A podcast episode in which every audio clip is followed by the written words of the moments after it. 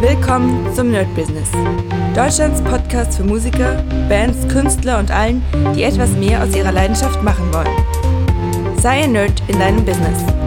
Von und mit Desart und Kri.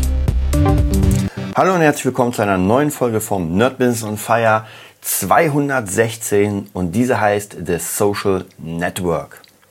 Bevor wir jetzt auf das Hauptthema zu sprechen kommen, will ich euch noch mal ein paar Statistiken hier erzählen. Ähm, ich wollte es eigentlich jedes Mal machen. Ich habe es leider immer mal wieder vergessen, auf die Statistiken zu gucken, aber ich wollte euch immer auf dem Laufenden halten, wie viel Hörer wir denn jetzt ungefähr haben. Das kann man zwar nicht tausendprozentig sagen, aber so ungefähr. Und wir hatten tatsächlich gestern am, äh, heute ist der neunte, neunte, sechste, glaube ich, also relativ spät, weil eigentlich sollte jetzt schon der Podcast oben sein, aber tatsächlich die Woche war dann doch so voll, dass ich es nicht geschafft habe. Aber wir haben mit dem Tag gestern die, eine der größten Erhöhungen der äh, Zahlen seit dem Interview mit Jen Majura. Also da waren es ähm, 473 Hörer, zumindest die, äh, die jetzt gezählt wurden. Und heute sind also gestern besser gesagt, 413, also mega krass, sehr cool, obwohl gestern gar nichts rauskam. Ähm, davor gab es einen kleinen Tiefpunkt, aber wie gesagt, dann ist es wieder nach oben geschossen und wir haben insgesamt 151.894 Zuhörer. Also mega, mega, mega fett. Das heißt, ihr seid noch immer dabei, ihr hört noch immer, was ich hier quatsche. Leider haben wir es noch immer nicht geschafft, Kri reinzuholen. Wie gesagt, da ist im Moment einfach sehr, sehr, sehr, sehr viel zu tun. Ähm, und wir sehen uns auch selbst relativ selten im Moment. Das ähm, ja, funktioniert im Moment nicht so mit dem Sehen. Aber ist gar kein Problem, das wird auf jeden Fall noch. Heute krasser Tag. Heute habe ich noch mal zwei äh, Podcasts, abgesehen von dem hier. Einmal für Movietopia, weil wir es gestern auch nicht geschafft haben. Und ich habe ein mega, mega cooles Interview am Start heute. Ähm, da werde ich noch gar nicht so viel verraten, aber es ist mal mit zwei Mädels, die komplett aus einer ganz anderen Branche kommen. Also seid da sehr, sehr gespannt. Die werden über ihren, äh, über ganz viele Sachen quatschen, über ihr Business, wie sie es geschafft haben und so weiter. Sicher auch sehr, sehr interessant für euch. Und ich habe schon letztens erwähnt, dass ich immer mal wieder Filme schauen werde, die mich begeistert haben, wo ich sage, oh, von denen habe ich viel gelernt. Und den ersten, oder naja, nicht den ersten, wir haben ja schon ein paar genommen, letztens The Founder und jetzt mal The Social Network. Ist schon ein bisschen älter. Ich werde auch hier nur auf den Film eingehen. Es gibt auch noch das Buch. Und wenn man den Kritiken glauben darf, dann ist der nur so zu 30 Prozent wahr. Also zumindest laut Mark Zuckerberg. Ähm, aber laut den Winkelwurst-Brüdern, die ihn verklagt haben, ist das schon sehr nah. Also jetzt ist halt die Frage, wer die Unwahrheit sagt. Das ist aber vollkommen egal für uns, weil der Film ist wirklich echt gut gemacht. Also als ich ihn zum ersten Mal damals gesehen habe, dachte ich mir auch so, okay, ein Film über die äh, Entstehung von Facebook, kann das denn interessant sein? Aber die haben einen sehr guten Schauspieler gewählt. Weiß gar nicht mehr, wie der hieß. Auf jeden Fall äh, habe ich ihn später in vielen anderen Filmen noch gesehen. Und, und das Ganze drumherum war echt cool gemacht, muss man wirklich sagen. Für alle, die ihn nicht gesehen haben, ich werde mal ein bisschen spoilern. Also ich meine, wir wissen, was auf Facebook passiert ist, deswegen kann man ihn äh, angucken und weiß genau, wohin das führt. Äh, wichtig ist hier zu sagen, der Film an sich ist einfach die Gründungsgeschichte, könnte man sagen, von Facebook. Ja, wie viel da war ist, zumindest äh, Unterschied zwischen Buch und äh, da sind schon Unterschiede zum Film und dann wahrscheinlich die richtige Geschichte. Ist halt immer schwierig zu sagen, aber wir gucken uns halt nur die Dinge an, die für uns interessant sind, die wichtig sind und vielleicht uns helfen. Also, Kernpunkt ist, wir haben Mark Zuckerberg, der, ja, ich glaube in Harvard, wenn ich mich recht erinnere, ich habe tatsächlich mittlerweile, äh, ich hatte letztens geguckt, aber die Infos schwören nur so rum. Ähm, und er ist, ja, ja, das ist ein bisschen schwierig zu sagen, aber er hat, ich, ich nenne es mal Frauenprobleme. Ja, und damit fängt die ganze Geschichte an, dass er einfach von seiner, von seiner Freundin, ähm, ja, die macht Schluss, ja, versetzt wird, ja, Schluss macht. Und zwar, weil er einfach ein, ähm, ja, eine, eine schwierige Persönlichkeit ist, was man auch über den ganzen Film so ein bisschen sieht. Also, dass er, äh, wie gesagt, Probleme mit Kommunikation hat, äh, so ein bisschen autistisch sogar dargestellt wird, finde ich. Ähm, wie ob das jetzt äh, eine gute Darstellung ist oder nicht, sei mal dahingestellt. Zumindest ist es im Film interessant, weil man doch immer wieder seine Probleme sieht. Und womit er anfängt, das ist halt immer beim Business oder oft so, dass man einfach, man hat eine Problemstellung und will jetzt die, die, die Lösung dafür finden. Und bei ihm war das so, er hatte dann dieses Problem. Die erste Szene war, dass er mit seiner Freundin redet und irgendwie erstmal gar unscheinbar. Ja, man redet ein bisschen über ganz normale Sachen und dann wird's aber irgendwie so, dass er, sag ich mal, komisch wird und ihr, ah, wie kann man sagen, nicht, ah, das Gespräch entwickelt sich in eine komische Art. Das müsst, müsst ihr auf jeden Fall selbst sehen. Auf jeden Fall macht sie mit ihm Schluss. Er ist gekränkt und äh, fängt an, ein äh, Face Mesh zu bauen. Das ist ein Programm, also ist einfach so eine, so eine Nachtaktion sozusagen, wo er sich einfach in den Rechner setzt und sagt, ey, okay, scheiß drauf, ich mache jetzt einfach als, ich sag mal, als kleine Rache ein Programm, wo man einfach Mädels miteinander vergleicht als Bild. Ich weiß nicht, ob ihr es noch kennt, es gab damals ganz, ganz lange her, ich müsste mal gucken, ob es das noch mal gibt, wahrscheinlich nicht, vor 20 Jahren, Hot or Not.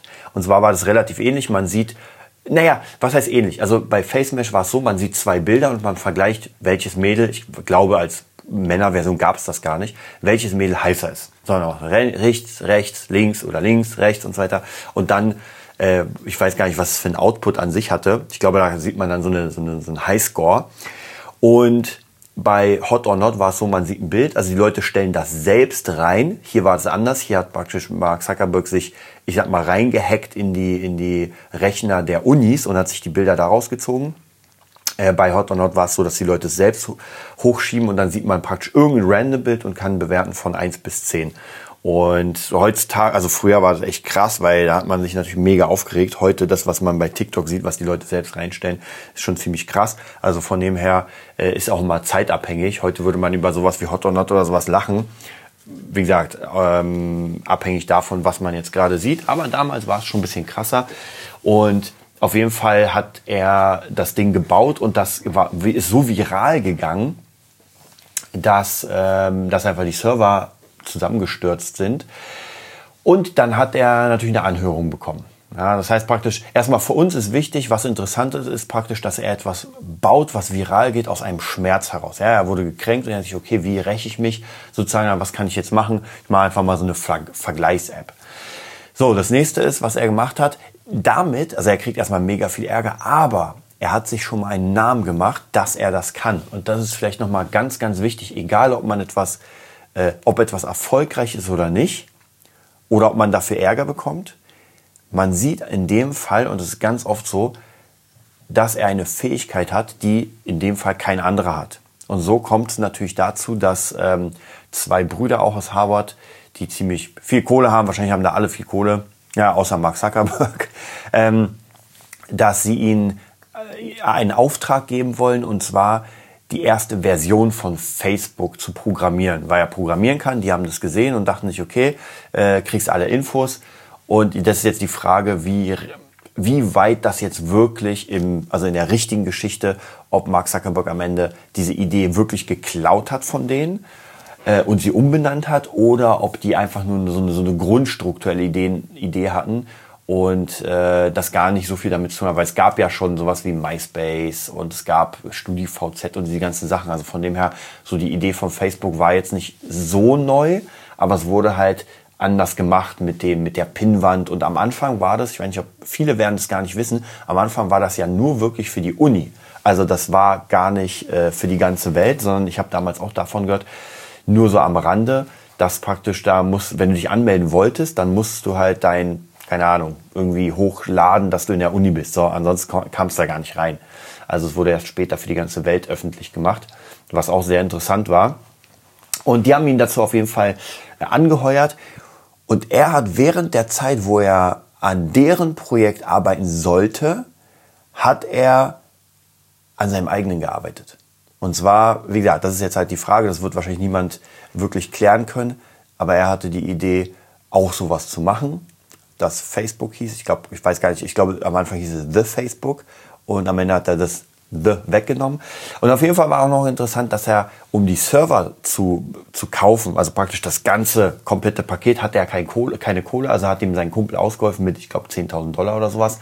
ähm, der ihn dann später auch verklagt hat. Wie gesagt, am Anfang ist alles mega cool, man baut alles fett auf und alle freuen sich. Dann gibt's Party in einem Riesenhaus, alle programmieren, oh, geil. Und dann kommen natürlich die Probleme, wie bei vielen Firmen, wenn man was zusammen macht, weil wenn die Kohle dann da ist, dann kommen doch schon wieder irgendwelche Differenzen. Aber so weit sind wir noch gar nicht. Hier ging es nur darum, dass man praktisch dass er eine Idee hatte, aber nicht die finanziellen Mittel und er musste sich jetzt irgendwie beschaffen. Das heißt, er hat sich seinen Kumpel genommen, hat ihm davon erzählt, wie das funktionieren kann. Sein Kumpel hatte zumindest äh, was was das äh, was im Film ist gar keine Ahnung von der ganzen Materie. Er war wirklich nur der Geldgeber, was aber finde ich auch gar nicht so schlecht war. Ja, wenn man jetzt das nach außen hin praktisch das, was später kommt, mal weglässt, ja, der ganze Rechtsstreit, dann war das trotzdem gut, dass er ein Skill hatte, er konnte zeigen, was er vorhat und konnte praktisch die Kohle beschaffen, um das anzufangen. Und ich finde das gar nicht so schlecht, dass man einfach eine Idee hat, die schon da ist. Und wie gesagt, diese Idee von Facebook war ja nicht neu, weil es einfach sehr viele Modelle schon gab, wie die ganzen StudiVZ, Yappi gab es, äh, MySpace gab es. Also es gab ganz viele Community-Systeme. Aber ich glaube, eine der großen Neuerungen war dieses Pinwand-System, wo man normalerweise, ich glaube, bei MySpace war das so, dass man praktisch an, an seiner Pinwand was machen konnte und andere konnten auch draufschreiben. Es gab also eine Art äh, Kommentarboard. Aber bei Facebook war das so, dass wenn man mit jemandem befreundet war, dann konnte man das sehen, was er postet auf seinem Board und praktisch das Board von sich selbst, also was man selbst postet, ist bei ihm. Das war halt sehr, sehr interessant. Dann natürlich das Chat-Tool dazu und später kamen ganz viele Sachen natürlich. Ähm, und ja, als das Ding fertig war, wurde natürlich er von allen möglichen Seiten verklagt. Einmal von den Brüdern, die ihm das, ähm, den Auftrag gegeben haben. Und natürlich von seinem ehemals besten Kumpel. Ich glaube, es war der beste Kumpel, weil äh, er ihn so ein bisschen rausgedrängt hat aus der ganzen Sache. Also mit den ganzen Prozenten und so weiter. Das hat man ja, wie gesagt, in vielen Firmen, in vielen Filmen. Bei The Founder hatten wir das ja auch. Ich finde es immer schwierig, weil da hat jemand die, also das, das kann man jetzt im Nachhinein, das ist immer schwierig zu sagen, ob das jetzt schlecht war, ob das gut war, weil man muss sagen, sein Kumpel hat am Ende eine Abfindung bekommen, die nicht benannt wurde. Also das heißt, man weiß nicht, wie viel es ist, aber es wird wahrscheinlich ein ganzes Stück sein, weil schon alleine die Brüder haben auch eine dicke, fette Abfindung bekommen. Natürlich nichts im Vergleich zu dem, was Facebook jetzt wert ist, was danach kam. Also das ist so ein bisschen wie bei, äh, wie bei The Founder, dass praktisch äh, die beiden jeweils äh, 1,3 Millionen bekommen haben. Ich glaube, das war so. Und eigentlich ein Prozent am Unternehmen, ja, was heute oder zum damaligen Zeitpunkt des Films 100 Millionen gewesen wären. Ja, diesen Prozent haben sie natürlich nie bekommen und das hätte man auch nie wissen können.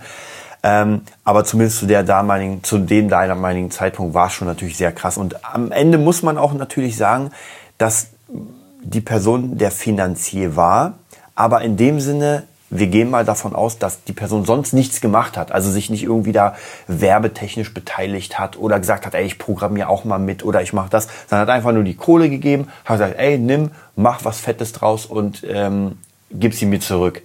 Ja, natürlich hätte man am Anfang schon auch sagen können, gut, äh, ich gebe dir das Geld, aber ich will dann trotzdem irgendwie so und so viel Prozente. Und ich glaube, das war nämlich so, dass er einfach irgendwann wurden diese ganzen Aktien so geteilt, dass sein Kumpel einfach so gut wie gar kein Mitspracherecht mehr hat und so, also so sehr, sehr krass ausgebotet. Ja. Von dem her ist halt die Frage, aber ich merke es auch immer wieder, wenn man, ich merke es auch bei mir, wenn ich was selbst erstellt habe, ja, wenn, wenn wirklich mein Herzblut dran hängt und ich merke es gerade beim Epic Guitar System, wo ich mir wirklich den Arsch aufreiße, um alles mega krass zu machen. Und ich habe ja auch Leute, die hier und da mal mitwirken. Dann ähm, will man doch die Herrschaft darüber behalten. Ja, und äh, nehmen wir mal an, ich kann es jetzt noch nicht sagen, aber nehmen wir mal an, das Ding würde richtig explodieren. Ja, wir haben äh, Kunden im sechsstelligen Bereich, ja, und verdienen uns hier eine goldene Nase. Dann würde ich das natürlich auch, auch wenn ich Hilfe hatte, gar keine Frage, man braucht ja Programmierer, die die Seiten machen, man braucht das und das. Aber dann würde ich mir doch schon, es ist halt meins. Ja, und das muss man auch ganz, ganz ehrlich so sagen. Und ich glaube auch bei Mark Zuckerberg, genauso war das auch. Es ist seins. Ja, er hat das Ding gemacht, er hat Herzblut reingesteckt, er hat sich die Nächte durchgegangen, er ist dahin gegangen und hier hingegangen. Also es ist einfach seins, das muss man wirklich sagen. Jetzt ist natürlich, wie gesagt, die große Frage, was wäre wenn er das Geld nie bekommen hätte von dem Kumpel? Vielleicht hätte er es ja von dem anderen genommen. Aber ich glaube schon, es ist halt oft dann eine Ego-Sache. Ja, es ist einfach oft eine Ego-Sache und das habe ich auch ganz oft in meinem Leben gemerkt, dass bestimmte Projekte kaputt gehen, weil die Person, die die Herrschaft darüber hat, nichts abgeben will, weil es ihr Baby ist. Ja, sagen wir mal ganz klar, das ist ihr Ding. Ähm, aber man muss zu einem bestimmten Zeitpunkt Dinge abgeben, um sie dann wieder einzufordern. Ja, das heißt einfach, ich bin gerade am Anfang und habe mein Projekt und jetzt brauche ich meine Helfer und es geht nicht anders. Ja, vielleicht brauche ich Finanziers, vielleicht brauche ich äh, Leute, die mir irgendwas programmieren, vielleicht brauche ich Leute, die mir einen Fun laschen. Irgendetwas brauche ich auf jeden Fall und entweder ich bezahle das, ja, weil ich die Kohle habe und sage, ey, hier, das ist ein Job und dann bist du fertig, oder ich muss halt irgendwie so auf, wir bauen das zusammen auf. Wobei man natürlich sagen muss, bei Facebook, ich weiß nicht genau, das war durch Google oder Facebook, ich bin mir fast sicher Facebook, haben die Mitarbeiter der ersten Stunde auch Prozente an den Aktien bekommen. Also als sie in die Aktienkurse kommen und fast alle waren irgendwie auf einmal Millionäre oder was, weil Facebook natürlich doch eine Menge Wert hat und gerade jetzt ist der Kurs richtig weit oben. Ähm, also es hätte sich vor, vor, weiß nicht, zehn Jahren oder sowas hätte sich gelohnt zu investieren.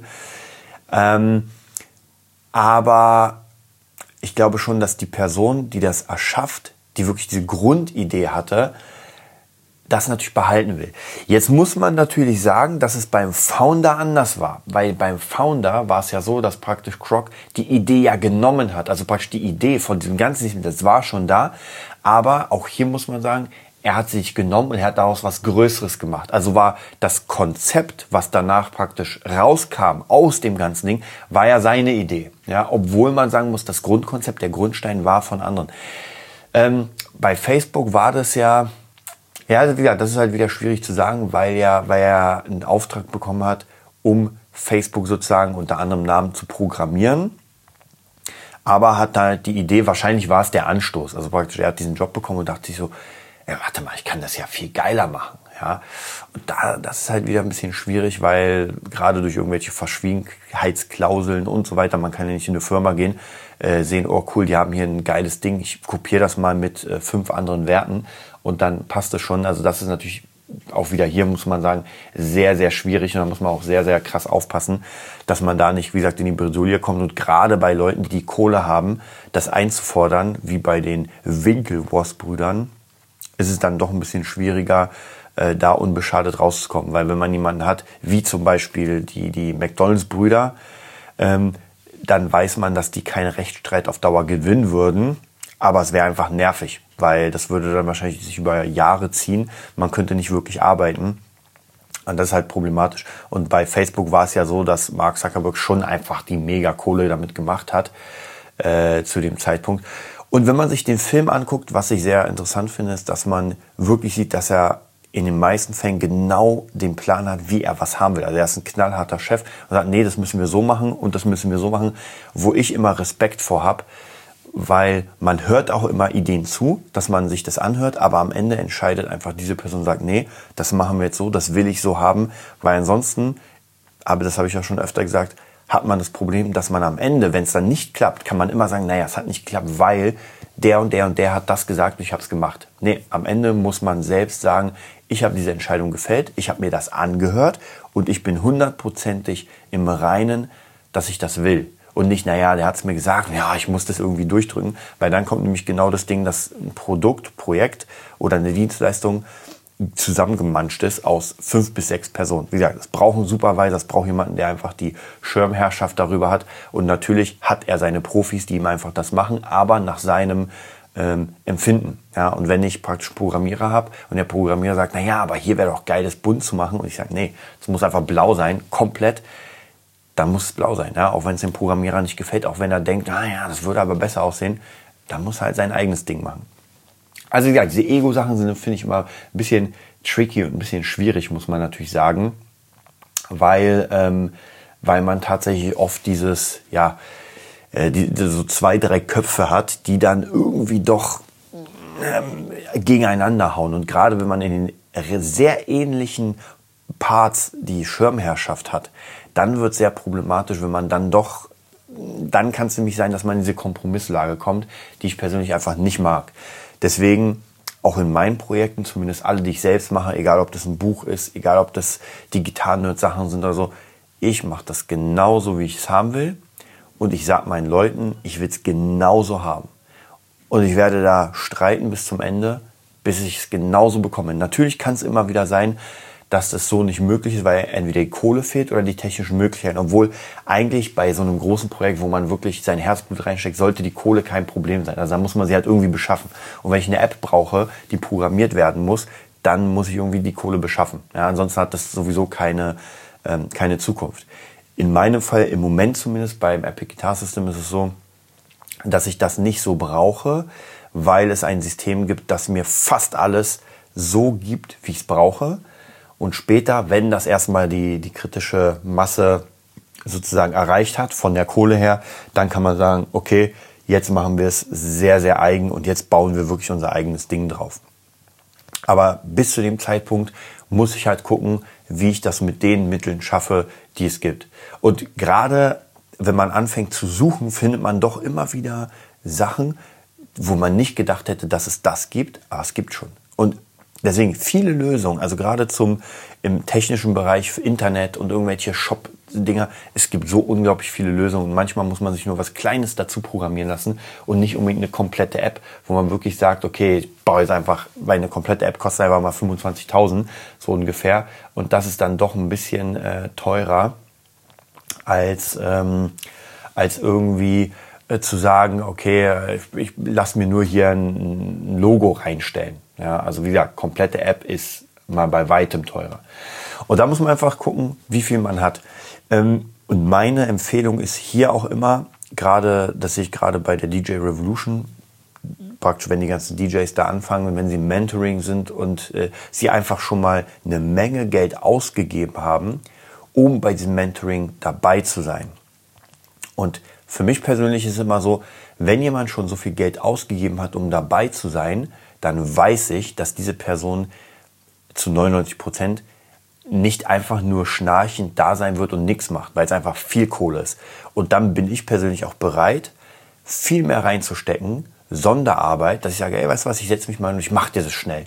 Ähm, anstatt wenn jemand einfach einen Peanut-Betrag ausgibt und, ähm, und ich weiß, naja, ob der jetzt wirklich nach vorne geht, weil jeder, der da Erfolg hat, mit dem man zusammenarbeitet, das ist ein potenzieller neuer Kunde. Das heißt praktisch, der hat Erfolg und dann braucht er, dann sieht er, die Kohle läuft und er braucht einfach für die bestimmten Sachen immer wieder Leute, die ihm das machen, ja, sei es eine Website, sei es ein Funnel, sei es ein E-Mail-Newsletter, vollkommen egal. Er braucht auf jeden Fall die Leute, die ihm dabei helfen.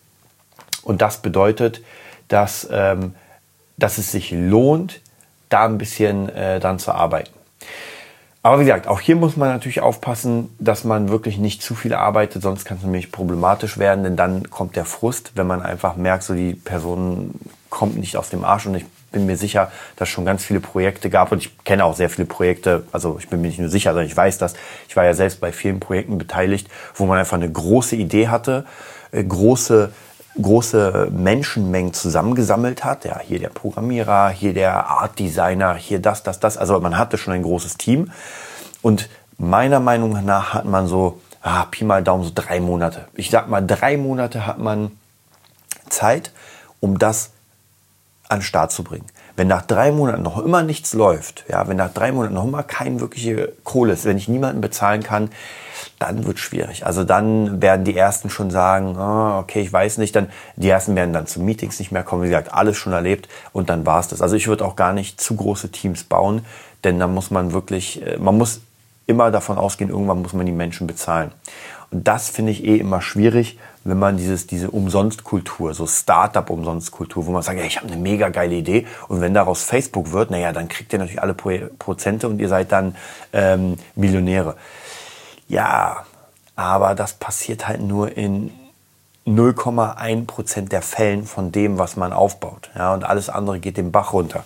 Und wenn man irgendwie beim dritten, vierten Startup schon war und es noch immer nicht funktioniert hat und man noch immer kein Uber oder Facebook oder weiß ich, WhatsApp gebaut hat, dann ähm, wird man auch da so ein bisschen misstrauischer. Ja? Und bei mir ist es ganz oft so, dass wenn Leute mit Ideen kommen, höre ich mir das alles gerne an.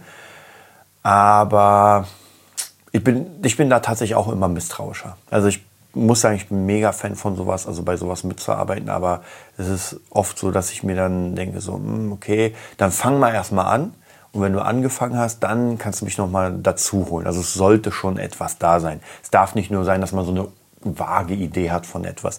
Weil da bin ich einfach zu eingespannt in andere Sachen, als dass ich das machen könnte. Außer man, man kann zumindest mal teilmäßig das bezahlen. Ich habe ja auch immer wieder so kleine Jobs, wo ich sage, ey, das ist gerade im Aufbau äh, und du zahlst jetzt nur zum Beispiel die Produktionskosten. Ja, also das heißt praktisch, da, da wird kein direktes Plus gemacht, sondern es ist einfach, äh, dass man sagt, okay, zumindest wird das bezahlt, was hier, was ich so an, an Zeit ein bisschen reinstecke. Aber so komplett umsonst, das merke ich immer wieder bei, allgemein bei Musikproduktionen, wenn Leute hier und da was wollen, da müsste man mich schon mit einer Stimme oder einem Projekt so krass überzeugen, dass ich wirklich sage, oh, hier sehe ich auf jeden Fall Potenzial und hier sehe ich, das könnte was werden. Ist aber zu 99 Prozent nicht so, weil die meisten, die ankommen, haben bisher gar nichts. Ja, haben vielleicht ein paar Handyaufnahmen, was ja nicht schlimm ist, aber das haut mich auch nicht vom Hocker. Also von dem her, naja, geht so. Ja, um nochmal auf The Social Network zu kommen, guckt euch auf jeden Fall den Film an ist mega cool. Also ja, was ich davon gelernt habe, ist einfach auch vielleicht so ein bisschen dieses Beharrlichkeitsding, dass man wirklich sagt, wenn man ein Projekt hat, wo man wirklich einfach das Gefühl hat, das ist mein großes Ding, ja, und da baller ich alles rein und da werde ich auch meine Komfortzone verlassen, da werde ich mich auch äh, ähm, vor Gericht zerren lassen, mir ist vollkommen egal, ich werde das Ding durchziehen dann habt ihr auf jeden Fall schon sehr viel. Und wie gesagt, bei mir tatsächlich nach so vielen Jahren, wo ich einfach sehr viel ausprobiert habe, ist es das Epic Guitar System, wo ich jetzt wirklich mein Herzblut drin habe, wo es, was mir unglaublich viel Spaß macht, was ich bei meinen ganzen Leuten bewerbe, wo ich wirklich zu jedem meiner Kunden gehe und sage, ey, ich brauche auf jeden Fall ein Feedback-Video.